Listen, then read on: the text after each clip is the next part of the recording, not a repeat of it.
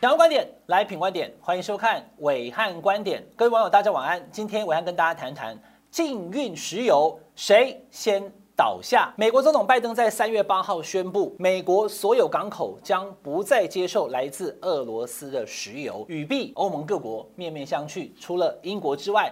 其他各国都想说，我们怎么跟进啊？为什么会这样子呢？简单来说，拿刀插在自己的腿上，跟插在别人的腿上，那个痛的感觉是完全不一样的。为什么会这样子呢？我举几个数据，大家就能够明白了。全世界三大石油生产国，第一大是美国，第二大是沙地阿拉伯，第三大就是俄罗斯。但是呢，出口国呢，第一大是沙地阿拉伯，第二大呢是俄罗斯，并不是美国。俄罗斯它是石油的第二大输出国，它一天输出多少石油呢？讲了你。会吓一跳。俄罗斯一天输出七百八十万桶的石油，其中五百万桶是原油。那么这些油呢，卖到中国大陆二十趴，卖到欧洲大概有六十趴。另外呢，二十趴呢卖到世界各地，包括美国。所以呢，俄罗斯产油，而且它也输出。那这些油呢，其实占了俄罗斯的税收百分之十七，将近五分之一的财源都来自卖油。那美国总统拜登这么做哈，等于就是打蛇打七寸啊！你靠卖油赚钱，我就让你没油可卖。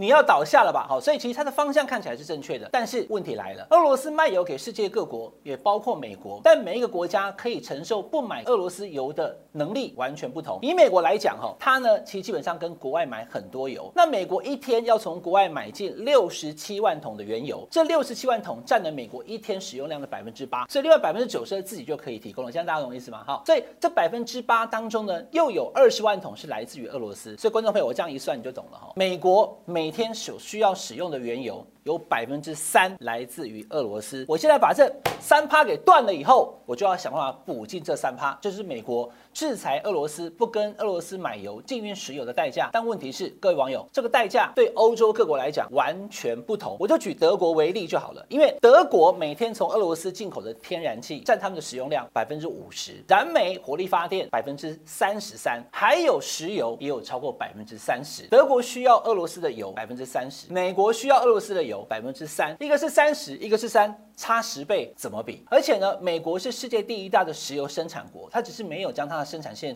火力全开。它以后如果把生产线全开以后，它根本不需要跟国外买。这种状况跟条件呢，跟其他各国就完全不一样。那所以呢，除了德国之外呢，欧盟的各国其实状况也都类似，都需要依赖俄罗斯的油跟天然气。英国以外的哈，因为英国其实基本上跟美国的互动比较多。那整个欧盟平均呢，跟俄罗斯买的天然气呢，占他们的使用量百分之四十，那油呢百分之三十。所以对欧盟各国来讲，德国啦、法国啦，他们想说，你叫我不要跟俄罗斯买油，可问题是我每十桶油。就有三桶来自于俄罗斯，像德国，德国这几年因为它有几个核电厂不用了以后，跟法国买电，而且大量使用天然气发电，天然气北溪一号、北溪二号就是从俄罗斯送过来的。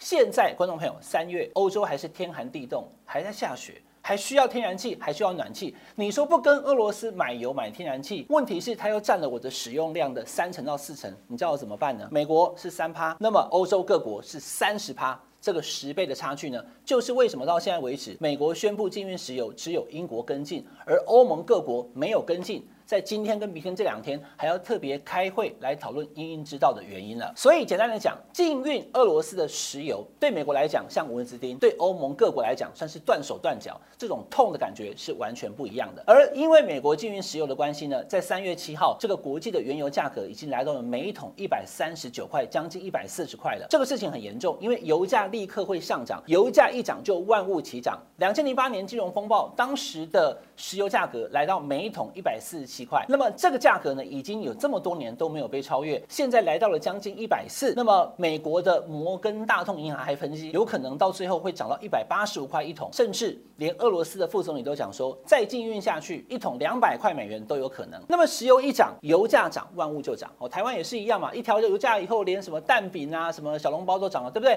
所以油价一涨，就万物齐涨。那么涨完之后呢，美国的民众也会有感觉。根据经济学者的分析，哈，每涨十趴的油价，CPI 消费者物价指数就有可能会涨到零点二。